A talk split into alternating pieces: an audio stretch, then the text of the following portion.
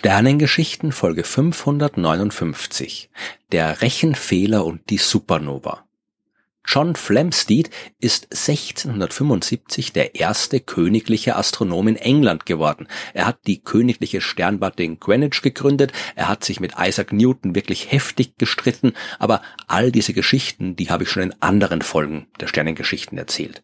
Heute geht es um den Himmelsatlas Historia Celestis Britannica, das Lebenswerk von Flamsteed. Genauer gesagt, es geht um einen ganz besonderen Stern, der in diesem Katalog aufgeführt ist. Einen Stern, den es gar nicht gibt. Flamsteeds Katalog enthält die Positionen von 2935 Sternen. Er hat sie alle beobachtet, die Beobachtungsdaten in mühsamer, komplizierter Arbeit in Koordinaten umgerechnet, entsprechende Karten gezeichnet und so weiter. Und warum hat er das gemacht? Weil das und fast nur das damals die Arbeit der Astronomie war.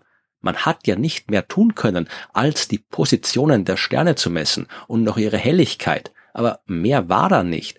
Alles das, was wir heute über den Aufbau, die Entwicklung der Sterne, über Galaxien, über schwarze Löcher und so weiter wissen, das war damals nicht nur unbekannt, es war für die Menschen auch unmöglich, das mit den damaligen Methoden herausfinden zu können. Und darüber hinaus hat Flemsteed auch ein ganz praktisches Ziel verfolgt. Sein Atlas, der sollte ein grundlegender Teil einer neuen Methode sein, wie Schiffe auf hoher See ihre Position bestimmen können. Aber das habe ich in Folge 148 schon sehr ausführlich erklärt. Flamsteed jedenfalls hat sehr viele Sterne beobachtet und er hat dabei natürlich auch keine fotografischen Methoden nutzen können. Er hat nur schauen können und mit seinen Messgeräten probiert, die Position dabei so genau wie möglich zu bestimmen. Bilder, die er später auch mal in Ruhe noch nachträglich vermessen hätte können, das gab's nicht. Es ist also verständlich, wenn man davon ausgeht, dass Flamsteed ab und zu mal Fehler gemacht hat. Wir alle machen Fehler und bei fast 3000 Sternen wäre es überraschend, wenn da jede einzelne Position perfekt passt. Flamsteed selbst hat die endgültige Veröffentlichung seines Werks auch nicht mehr erlebt. Das ist erst nach seinem Tod herausgegeben worden und danach haben andere Forscherinnen und Forscher nochmal alles genau angesehen und probiert, eventuelle Fehler zu korrigieren. Eine dieser Forscherinnen war Caroline Herschel, die Schwester des Astronomen Wilhelm Herschel, der den Uranus entdeckt hat. Caroline war aber nicht nur die Schwester, sondern selbst auch Astronomin, die ihrer eigenen Forschung nachgegangen ist und bei ihrer ausführlichen Kontrolle von Flamsteeds Katalog ist ihr der Stern mit der Bezeichnung 3 Cassiopeia aufgefallen. Da, wo der laut Flamsteed sein hätte sollen, war am Himmel nichts zu finden. Knapp daneben, da war ein anderer Stern, und Herschel ist davon ausgegangen, dass Flamsteed sich bei der Positionsbestimmung halt ein kleines bisschen verrechnet hat und eigentlich diesen Stern gemeint hat. Sie hat auch keine Aufzeichnungen gefunden von Flamsteed, wo er das genau ausgerechnet hat und dann eben einfach diesen aus ihrer Sicht nicht existenten Stern aus dem Katalog gestrichen und stattdessen den anderen eingesetzt. Auch der Astronom Francis Bailey hat sich mit der Korrektur von Flamsteeds Arbeit beschäftigt und auch er ist über drei Cassiopeia gestolpert. Der Fehler, den Flamsteed gemacht haben muss, um die Position der Sterne so falsch zu berechnen, war eigentlich untypisch groß für Flamsteed, der sonst eigentlich immer extrem genau gearbeitet hat. Aber auch Bailey hat nicht herausfinden können, was Flamsteed da beobachtet hat, warum er einen Stern gesehen haben soll, der nicht da ist. Aber gut, Fehler passieren halt mal. Und wenn ein Katalogeintrag unter Tausenden ein bisschen komisch ist, dann muss man daraus kein großes Drama machen. 3 Cassiopeia ist gestrichen worden und die Sache war vorerst erledigt. Aber so ganz ist dieser mysteriöse Rechenfehlerstern nicht aus der Astronomie verschwunden. Und tatsächlich haben wir das Rätsel mittlerweile vielleicht gelöst. Wir springen jetzt ein bisschen in die Zukunft, aus dem 17. Jahrhundert in die Mitte des 20. Jahrhunderts. 1948 haben die britischen Astronomen Martin Ryle und Francis Graham Smith Ergebnisse veröffentlicht aus ihren Beobachtungen auf dem damals noch sehr neuen Forschungsfeld der Radioastronomie.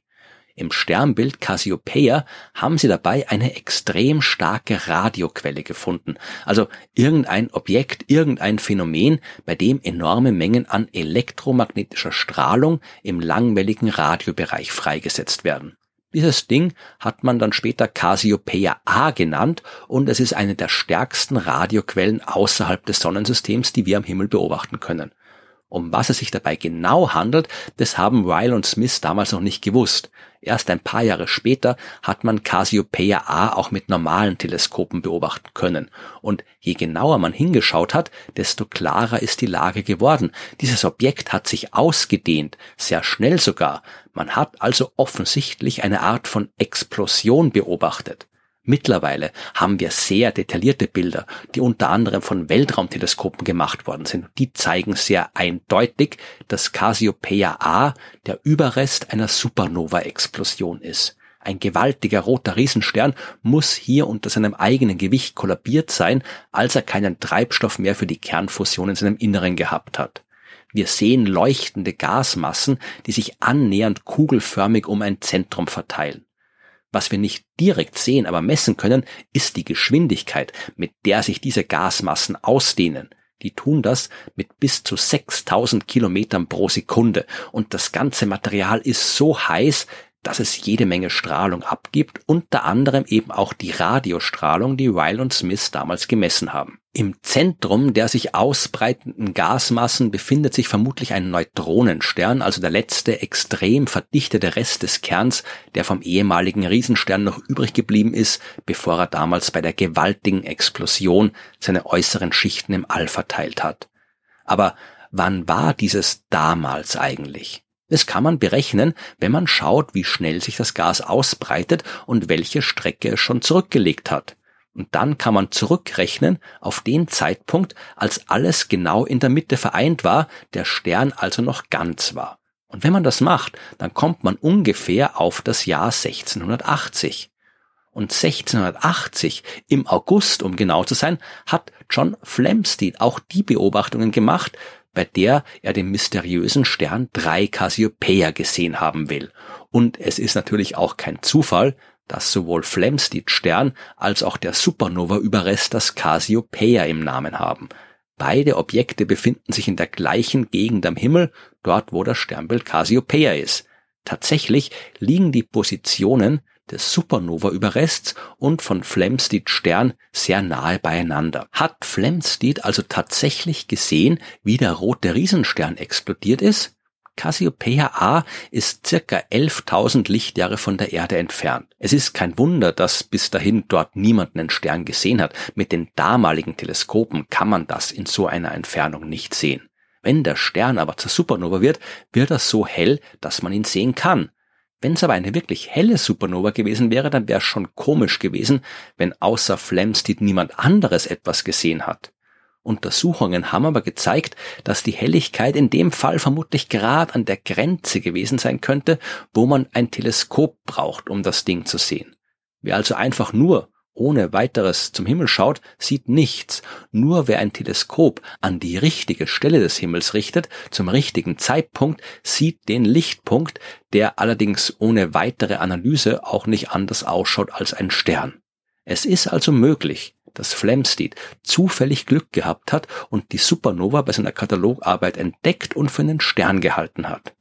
So eine Supernova, die verblasst aber im Lauf der Zeit und nach ein paar Monaten oder Jahren ist nichts mehr zu sehen. Zumindest nicht mit der Technik, die man damals zur Verfügung gehabt hat.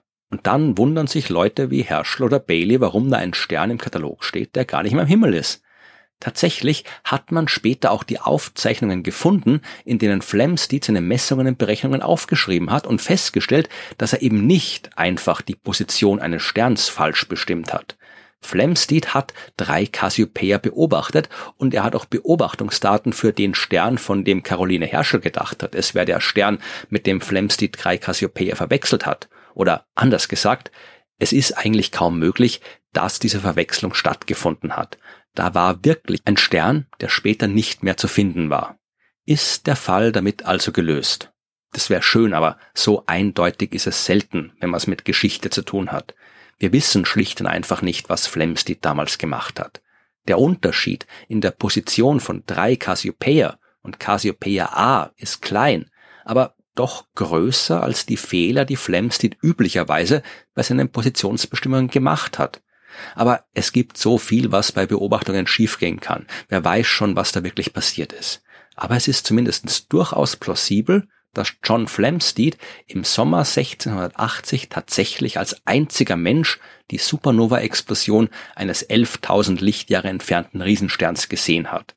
Und weil er nicht gewusst hat und auch nicht wissen konnte, mit was er es zu tun hat, ist dieses gewaltige kosmische Ereignis nur zu einem weiteren Katalogeintrag geworden und später hat man es als vermeintlichen Rechenfehler ganz gestrichen.